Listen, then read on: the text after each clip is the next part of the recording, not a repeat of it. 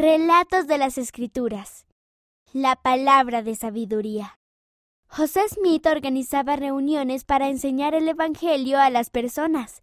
A veces los hombres fumaban o masticaban tabaco. Esto preocupaba a Emma Smith.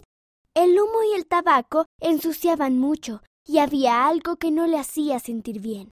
José y Emma se preguntaron qué pensaba Dios sobre eso. José oró y el Señor le contestó. El Señor advirtió a los miembros de la Iglesia sobre fumar y sobre el tabaco. Él dijo que no son buenos para nuestro cuerpo.